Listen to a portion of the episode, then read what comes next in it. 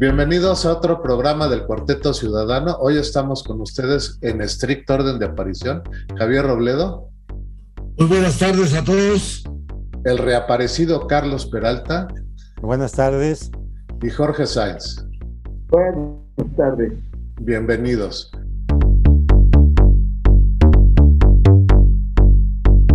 Buenas noches amigos. Yo prácticamente el día de hoy eh, tengo interés de tocar el tema de que el día de mañana nuestro presidente acude a una reunión trilateral sumamente importante de Estado, donde va a tener que mostrar la jerarquía, porque si resulta como la reunión que fue a la ONU, que fue a nivel populismo como lo ha acostumbrado, pues espero que ahora está definida bien la agenda, van a tratar de comercio, efectos de la pandemia y del Tratado de Libre Comercio. Me preocupa el hecho de que no vaya a agarrar la tribuna nuestro presidente para estar hablando de corrupción, de los logros que ha hecho aquí en México, de los siervos de la nación, de jóvenes construyendo el futuro porque mm, es lo único que le sale bien a este hombre. Y yo esperaría que se comporte como un auténtico estadista del cual los mexicanos sintamos orgullo y al mismo tiempo encontramos algún resquicio de que por ahí pueda venir alguna recuperación en cuanto a inversiones que genere cierta certidumbre para que todos aquellos inversionistas que han estado retirando o han dejado de pensar en México como un país de oportunidad para aprovechar la, cercanía con los Estados, Unidos y con Canadá, eh, pues no se vayan retirando. Y esa certidumbre únicamente la va a lograr siempre y cuando ahuyente el fantasma del populismo que ha venido sembrando en este país y que en su discurso permanentemente eh, no cambia, sigue haciendo lo mismo. Y, yo la expectativa que en este momento tengo es de que sí toquen los temas que están agendados, se va a brincar.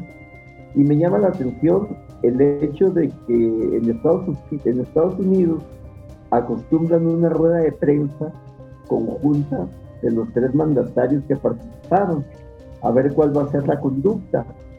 Por lo pronto el inicio eh, pronostica lo que él ha sido siempre, un populista.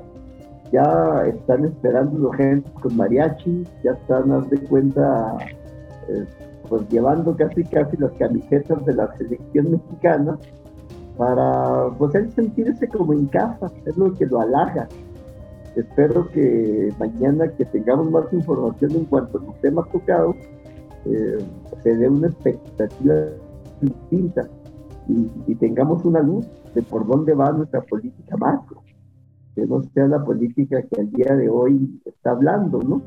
Y los migrantes, eso es un tema, ¿no? Yo creo que, bueno, para empezar te, te felicito por tus buenos deseos y tus sueños guajiros yo no creo que este monito tenga la capacidad intelectual de comportarse como tú quieres. Creo que su, su estupidez es más, es supina y crasa y no puede, no, no entiende o no quiere entender. Le valemos gorro, le vale gorro todo. Él va a ir a decir sus estupideces que ha hecho siempre, no es la primera vez que lo hace, y no creo, qué bueno que haya mexicanos que deseamos, que yo creo que todos lo deseamos, pero este señor no tiene, simplemente yo no creo en su capacidad. Su imbecilidad es grandísima. Mayúscula. Es mayúscula. perdón, pero, pero no creo que, que, que, tenga dos dedos de inteligencia para entender lo que es un mandatario, un estadista en una reunión de, de esa naturaleza. Yo, estoy de acuerdo con Carlos desde ese punto de vista, Y este, una vez más, tal como eh, mi comentario fue de su visita de la ONU, este, el, señor no tiene una visión de mundo y, tampoco de estadista, y menos de estadista internacional. Eh, se ha pasado la semana pues, diciendo cosas como que si me preguntan de la reforma, les voy a decir este, que por qué apoyan a los corruptos, ¿sí? O sea, adelantándose a cosas que, que ni sabe y que con falta de tacto internacional, ¿sí? No, tiene ese tacto, esa es la realidad, ¿sí? Entonces, desde ese punto de vista, pues este, no se puede esperar mucho de él. Desde luego lleva ahí como a 10 asesores y quiero pensar que pues tendrá que echar mano de ellos para ver exactamente qué dice. Y, voy eh, brevemente a analizar los tres puntos de la agenda que han manifestado este, la gente de Biden que se van a tocar. Uno de ellos es el de la migración, ¿sí? La migración que ya saben ustedes cuál es la situación y que finalmente es un asunto más que con Canadá entre Estados Unidos y México. ¿sí? Y bueno, pues ya vimos que la época de Donald Trump eh, no fue necesario más que que el señor Donald amenazara con eh, incrementar aranceles para que de inmediato moviera la Guardia Nacional. ¿sí?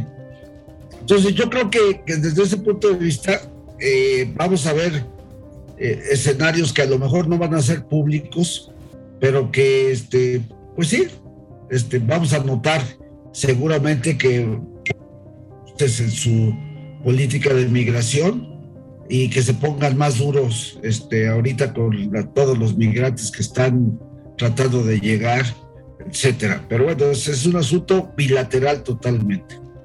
El otro asunto que sí compete a Canadá y que se va a tratar, pues es la integración comercial. Y yo creo que ahí es donde la la puerta va a torcer el rabo, ¿sí? Porque eh, ahí sí el país en estos tres años jamás ha mostrado eh, realmente un interés en que siga adelante con una política eh, de, de, comercio libre, ¿sí? Lejos de eso, tal como lo, ya lo mencionó Jorge, pues este, ha desincentivado totalmente las inversiones, está amenazando a las empresas eléctricas y en general, en términos generales, nuestra economía al no tener incentivos, pues va para abajo, ¿sí? Entonces, ese yo creo va a ser un punto de mucha algidez y que seguramente van a tener que tratar los tres un poquito más profundo y ahí yo creo que este, nuestro presidente va a derrapar, ¿sí? porque no tiene para nada esa visión. Lejos de eso, no sé qué le vayan a decir, ni cuál sea el resultado, pero independientemente que él ahorita nada más ha tocado el tema de la reforma eléctrica y que les va a decir esto, en términos generales, digo, este, no es una gente con vocación de libre comercio, esa es la realidad, él particularmente. Entonces yo no, yo no veo cómo defienda una postura alrededor de eso, si simplemente el principio lo está atacando. ¿sí? Ya no digamos la, la parte profunda, el puro principio del libre comercio pues, lo está atacando. Pues no lo sé.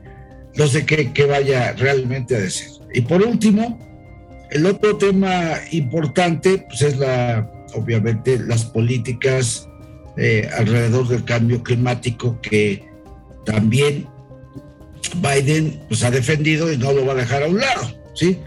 Y, si, sabemos un poquito de la actuación de México en el COP26, pues nos daremos cuenta que fuimos una nulidad, vaya, no, no apoyamos nada, ¿sí? E, en pocas palabras, no hemos apoyado nada ni mostramos ningún interés en apoyar esas políticas de Biden. Sin embargo, yo creo que Biden no va a perder la oportunidad y como Canadá sí lo apoya en ese sentido, pues va, a tener que sacarlo y a ver también ahí, a ver qué responde este señor, si, este, lo primero que hace es cancelar todos los proyectos de, energías renovables, a ver qué, este, qué les dice o, qué, o cómo lo defiende, ¿sí? Entonces, en conclusión, eh, mi percepción es que vamos a ver a un presidente minimizado en un entorno internacional. Y, estoy de acuerdo con, con Carlos, bueno, ya lo sabemos, ya sabemos su incapacidad y que realmente no tiene visión de mundo y de estadista internacional. Pero pues va a ser interesante que en la siguiente ocasión podamos analizar lo que se sepa, porque seguramente va a haber cosas que en las reuniones bilaterales este, pues, son realmente privadas y quién sabe cuál, cuál sea realmente la tónica de eso. Eso, es, eso es lo que yo pido. A mí la verdad que me tienen sorprendido ustedes tres. No entienden que es de que el presidente es bien chingón para todo lo que hace y fíjate que es tan genio estratégico de la alta política internacional que consiguió que la selección mexicana muy oportunamente perdiera con Estados Unidos y Canadá para que estén floquitos los güeritos. También no se les olvide que la reforestación en el mundo está basada en su propuesta. Entonces, eh, les agradeceré que también tomen en cuenta el hermoso discurso que pronunció ante el mundo a través de la ONU la semana pasada. Yo no sé por qué esa falta de fe de ustedes, o sea, la verdad, no quieren ver todo lo positivo que nos ofrece el señor López. A ver, Rafa, enriquecenos más, convéncenos de que el señor de veras este, significa algo en estos ámbitos. Hablo de los ámbitos Yo creo que Lo único bueno y positivo que podría ser acabando la reunión, es antes no, porque sería muy feo, que se vaya a, un convento y se meta ahí a un convento de, en el Tíbet, ¿no? En donde lo aguanten y no lo van a entender, pues que se quede ahí ya de por vida. Y entonces sí le haría un gran bien, no solamente a México, sino al mundo. Fíjate que estuve verificando la comitiva que lleva y dentro de la comitiva va el controvertidísimo doctor muerte Gatel, doctor Gatel, cuando se trate de los efectos de la pandemia que ha causado en el mundo. La pregunta sería muy simple. Un tipo que no sabe tan siquiera cómo manejar y se demostró aquí en México que no supo cómo manejar la pandemia, ¿a qué va ese señor? No sabe nada del tema, al mismo tiempo que va otra señora representando el tema comercial que mucho menos tiene idea de lo que viene siendo el TLC, que es la famosa Tatiana Cloutier. Y pues, yo creo que la señora este, fueron a la misma escuela que Peña Nieto para efectos de, hablar inglés, porque tienen el mismo tono. Yo no sé qué vaya a suceder. Oye, a mí, ya hablando en serio, por supuesto que da miedo pensar que este joven que nos gobierna este, salga del país porque veto a saber qué demonios va a hacer. O sea, la, la, realidad es esa, ¿no? Ahora, por otra parte, fíjense que tiene suerte el canijo porque eh, la posición de Biden en Estados Unidos ahorita es una posición bastante débil, ¿no? justificada o injustificadamente, pero es una posición relativamente débil y acuérdense que hay elecciones en Estados Unidos intermedias el próximo año. Y yo creo que Biden no puede abiertamente generar un conflicto público con López Obrador por ningún tema, ni por el de inmigración, ni por el... O sea, Biden no va a regañar a López Obrador y menos lo van a hacer público si lo hiciera en privado entonces, eh, también nosotros como ciudadanos hay que eh, eh, dejar un poquito de pensar que los gringos no lo van a dejar que generemos con carbón porque ellos sí quieren respetar el medio ambiente, por lo menos hasta que regrese Donald Trump en el 2024. No no hay que pensar que nos van a, a resolver problemas como deshacernos del observador. Eso va a ser una tarea de los ciudadanos de este país. ¿no? no va a ser una tarea de extranjeros. Eso Yo creo que hay que empezar a, a, olvidarse de esto. O sea, sí lo van a regañar, sí lo van a, presionar, pero el efecto práctico de fondo no sé cuál es y les voy a decir por qué. Cuando alguien te amenaza, pues te amenaza en algo que te importa y que te duele, pero al observador, si le amenazan con pérdidas económicas, le vale madres, ¿no? Si lo amenazan con menos cooperación, le vale madres. Al observador lo único que le interesa es tener el poder adentro del país y mantenerlo. Entonces ahí hay que tener cuidado con lo que estamos esperando de la cumbre. Sí, yo, creo este, que tienes, tienes razón. Mi percepción este, ante la situación de Estados Unidos, sobre todo, no de Canadá, es que eh, se van a enviar mensajes subliminales, ¿sí? Es decir, no va a haber, yo creo, acciones fuertes, ¿sí? Pero sí va a haber muchos mensajes y por eso yo creo que quizás la más controversial va a ser la discusión alrededor de el, libre comercio, ¿sí? Porque ahí, como sea, este, tienen que tocar, aunque no lo nieguen, el tema energético y la conveniencia de ayudarse, ta, ta, ta, ta, ta, Que por cierto, este, olvidé mencionar, como dice Jorge, efectivamente, otro de los temas y la razón por la cual va, este, ¿cómo le llaman a López Gatel? Ya se olvidó cómo le dicen. Pero bueno. El doctor muerte. Doctor muerte es, es precisamente sí, porque sí se va a tratar la lucha contra el COVID a nivel trilateral. Sí, es un tema también de la agenda, ¿sí? Aparte de los que yo mencioné, también se va a tratar ese asunto. Y este, yo me imagino, quiero pensar, pues que van a pedir este, que les regalen más vacunas. Yo así lo veo, ¿sí? De parte de México. Y Ahora, en Estados Unidos es un hecho que les están sobrando vacunas a lo bestia no sé el porcentaje porque no, o sea, no, no lo publican, pero la cantidad de gente no vacunada es impresionante, increíble. Bueno, sabes que actualmente México, Charlie, tiene 34 millones de vacunas almacenadas. Entonces yo no sé cuál sea el propósito, si es que pretende que le donen más vacunas regalárselas a, a sus cuates venezolanos, a sus cuates Claro. como yo lo he interpretado de los datos que han surgido, es que hay muchas partes del país donde no tienen más que una vacuna de las dos dosis también, que no se ha puesto la segunda. ¿sí? Y hubo muchas críticas porque cuando él da su informe, pues dice, he vacunado a tantos millones, sí, pero no, no dice a cuántos nada más les ha dado una dosis. Y acuérdense que aquí no hay la Johnson Johnson que es de una dosis, aquí todas son de dos. Entonces, habría que, contabilizar eso, ¿no? Y en Estados Unidos pasa el, fenómeno que pasa en Inglaterra, en todo el mundo, hay una cantidad grande de gente que se rehúsa a ser vacunada, ¿sí? Entonces, despega este, por eso países como Francia, como Inglaterra están tomando medidas así de que si no te vacunas no trabajas aquí, si no te vacunas no entras acá. Entonces, digo, ya son otras coercitivas que pasan de la libertad que uno puede gozar de decir me vacuno, quiero y yo no me vacuno. Pero la realidad es que en todo el mundo hay una población muy grande de gente que no se ha querido vacunar. En Estados Unidos pasa eso y por eso también tienen muchas vacunas disponibles. Pero brutalmente, en la cola les decía que donde nos fuimos a hacer la, la prueba del COVID que te exigen para, para subirte al barco, ahí mismo estaban vacunando.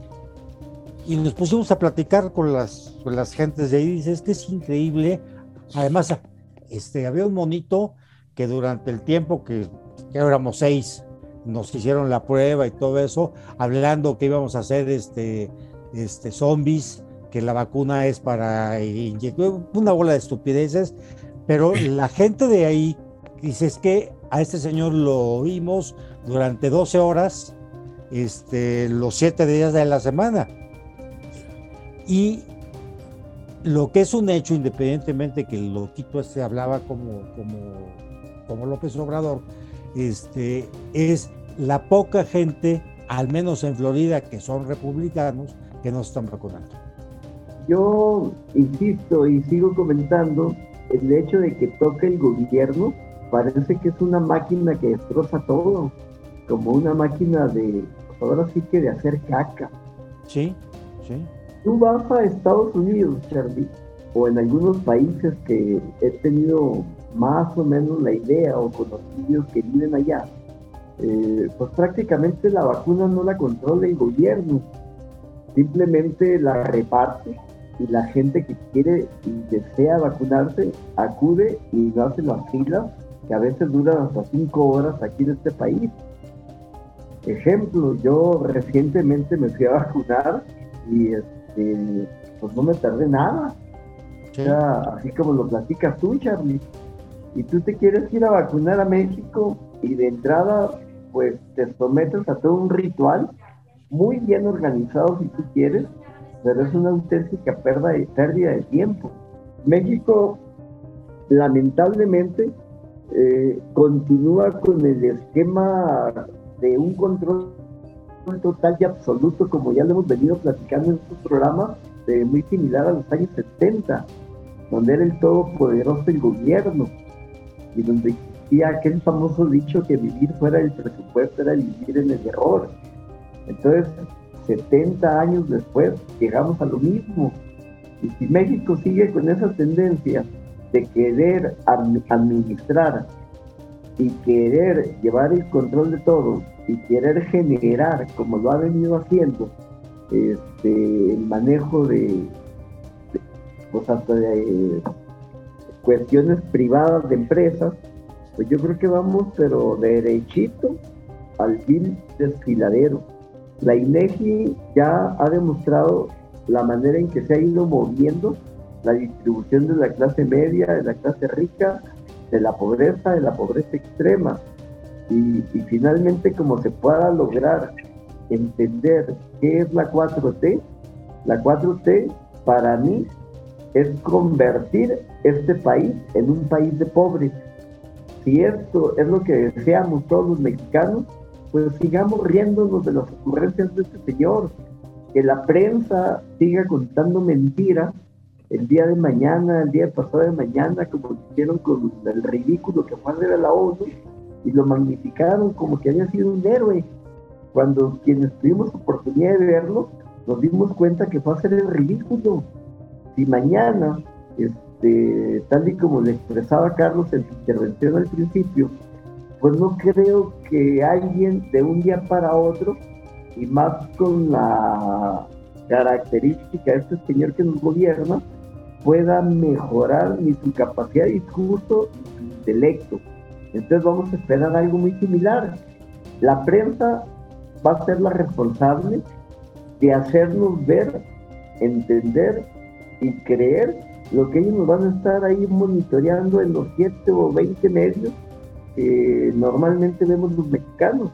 Y no se hable de programas de comunicación como radio y televisión, y ese es un gran problema porque el discurso que nos va a aventar el aparato gubernamental en los medios de comunicación en México pues, va a ser todo positivo y color de rosa para el Obrador, porque de eso viven desgraciadamente los medios, ¿no? Yo creo que, bueno, en ese mismo tenor, a mí no me extrañaría que gentes como la vieja esta Patricia Esermendaris, que los que la conocen era una arribista que se le pegó a, al Maseco, este, como financiera es muy mala, muy, muy mala, y además es muy pendeja, es la que propuso que le dieran el premio Nobel al presidente, el premio Nobel de la Paz. A mí no me extrañaría que pasado mañana Patricia Estermendaris o cualquier otra peje zombie de estas que pululan en la Cámara de Diputados y etcétera, etcétera, nos salga con otra propuesta genial de que hay que darle el Premio Nobel de la Paz, el Premio Nobel de Economía o cualquier otro tipo de estupidez, ¿no? O que el Papa lo santifique ya de una vez, que, que, que, hagamos la, moción para que eh, ese Papa lo, lo, lo haga beato y luego lo, lo santifique, ¿no? O sea, cualquier cosa, pero eso es lo que a este cuate le encanta, que tenga sus paleros tontos como digo. Los, pero ¿sabes cuál es el problema? O sea, el problema no, no son individuos como la mona esta que dices tú. El problema es que acabamos de ver en la Cámara de Diputados que pararon la sesión para cantarle las mañanitas al señor presidente. ¿Qué clase de gente hace eso? ¿Sabes qué clase de gente? Pues los que en la antigüedad apoyaban dictadores o asesinaban gente para que el dictador pudiera este, conservar el poder, era gente que apoyaba a los reyes que maltrataban. A la gente, o hay gente, que les gustan esas cosas. Y el gran problema es que ahora tenemos en la estructura del poder en México mucha gente yo me atrevería a decir que una inmensa mayoría de los funcionarios públicos son de este tipo de gente que están dispuestos a lamerle los huevos al señor presidente y sin ninguna dignidad, porque están felices de ser parte de la cuarta transformación y de la nueva dictadura que va a haber en México. Le preguntaban a qué iba López Gatel, a qué está ahí la Armendaris, a qué está justamente eso, a lamerle los huevos al señor eh, ese presidente, que es lo que le encanta que le hagan, ¿no? Y, entonces sí, en su país, con todos los pejes zombies este, haciéndole el cunilungus, o cunil, como, se diga, está este, fascinado el, el, el, güey este. Y es lo que, lo que él sabe, lo que él sabe eh, promover, ¿no? Claro, y además premia a la gente que, se, que se rinde ante él y renuncia a cualquier cosa inteligente de su parte a cambio de dinero, contratos, poder figurar en medios, no sé. La gente busca cosas muy ridículas, pero pues para mí, por ejemplo, la dignidad mía propia es superior a cualquier otra cosa. Yo nunca me prestaría algo así, pero... Por eso eres mi amigo, Rafa. Sí, sí, yo lo sé, y tú también, y ustedes también. Por eso, por eso eres mi amigo. Si no fueras así, no seríamos amigos, ¿no? Tan sencillo como eso. Tan sencillo como eso. El, el gran tema es, esta gente, no es que no piense, fíjate que, que luego decimos, es que los pinches chairos no piensan, perdón, no es que no piensen están convencidos de alguna forma en su cerebro que eso es lo que debe pasar, que eso es lo correcto. Por ejemplo, oyes hablar a gente de estos medios eh, cuatroteístas y muchos de ellos te dicen que Venezuela debería ser un ejemplo para México. ¿Cómo te puedes explicar eso? ¿Sí? ¿Cómo te explicas eso? Lamentablemente, Rafa, insisto en que esa famosa 4T es una, una transformación de un país en crecimiento a un país totalmente pobre. Eh, recientemente eh, me tocó ver el homenaje que les hizo la presidencia a los diputados que aprobaron un presupuesto rapturado y sesgado para defender los intereses que ellos pretenden, no quitarle un solo centavo a los proyectos del régimen. Entonces, ello obliga a pensar necesariamente de que estamos ante casi, casi, casi el inicio de que se plantee una reelección.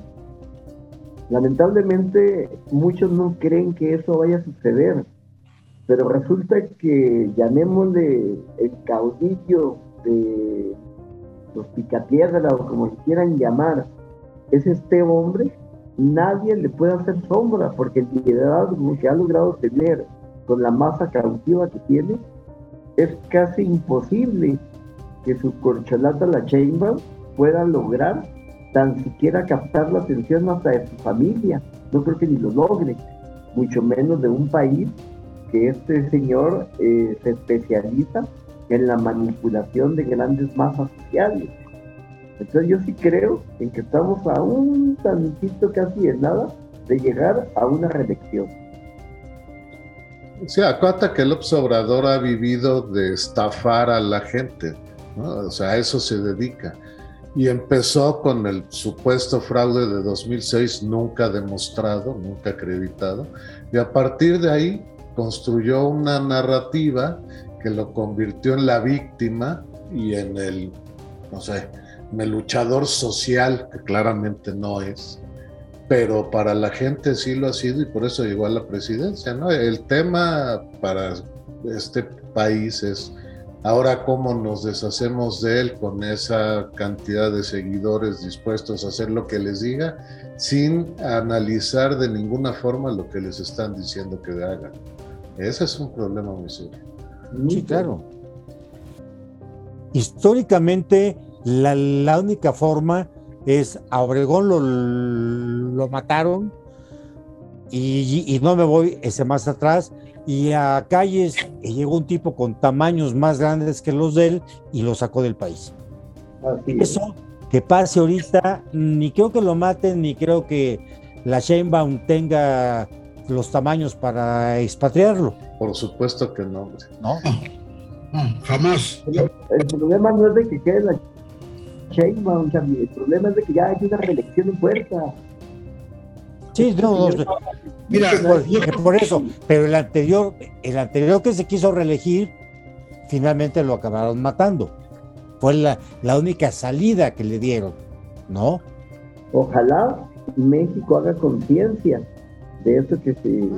Sí, pero ¿sabes cuál es, cuál es el gran problema de nuestro país? ¿Cuántos eh, millones de personas se supone que votaron por López Obrador? 30. Ok, nos lo presumen cada vez que pueden. ¿Cuántos votamos en contra? 22. Vale, llevamos 52 millones. ¿De cuántas personas es el padrón electoral? 80. Vamos a decir 80 para no fallarle, 82 para hacer la cuenta. Hay 30 millones de personas que no salieron a votar.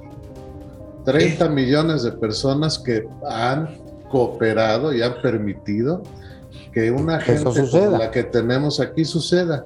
Y esa gente que se va a volver a quedar en su casa sin votar a pesar de las barbaridades que estamos viendo que pasan en este país y además que yo creo que van hacia peor, o sea, hacia acciones más radicales de concentración de poder. Y fíjate que una forma muy efectiva de concentrar poder es que nadie tenga poder económico. Claro. Así nadie te puede hacer sombra y eso es lo que han hecho en Venezuela.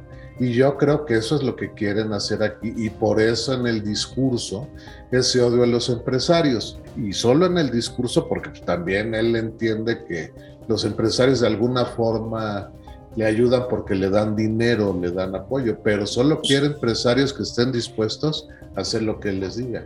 A los demás se los quiere chingar. Cualquier empresario que le... Poder cualquier empresario que le compre los, los tamales de chipilín a 5 millones de pesos, pues bienvenido. Pues sí. Pero, pero fíjate en qué situación quedan esos empresarios de compromiso ya con este tipo de gente, ¿no? Sí. Porque es como el, el, que te extorsiona, ¿no? Te extorsionan una vez y eso de los tamales fue una extorsión. Sí, claro. Te extorsionan una vez y tú crees que pues ya ahí se acabó la bronca, ¿no? que tengo unas fotos tuyas en Miami viéndole las nachas a una güera. Ok, dame cinco mil pesos para que te dé el video, ¿no? Pero luego resulta que te vuelven a hablar y te dicen, ok, este, pues ahora me encontré otra copia y ahora te va a costar 10 o 15 o 20 y, nunca acaba, ¿no? Entonces, cuando, cuando la gente se empieza a dejar eh, extorsionar, pues la verdad es que no hay fin a, a la vista. O sea, cada vez tú tienes menos poder contra el que te está extorsionando y ese es un tema muy cabrón. Gracias por habernos acompañado en otro programa del Cuarteto Ciudadano. Estuvimos con ustedes, Javier Robledo.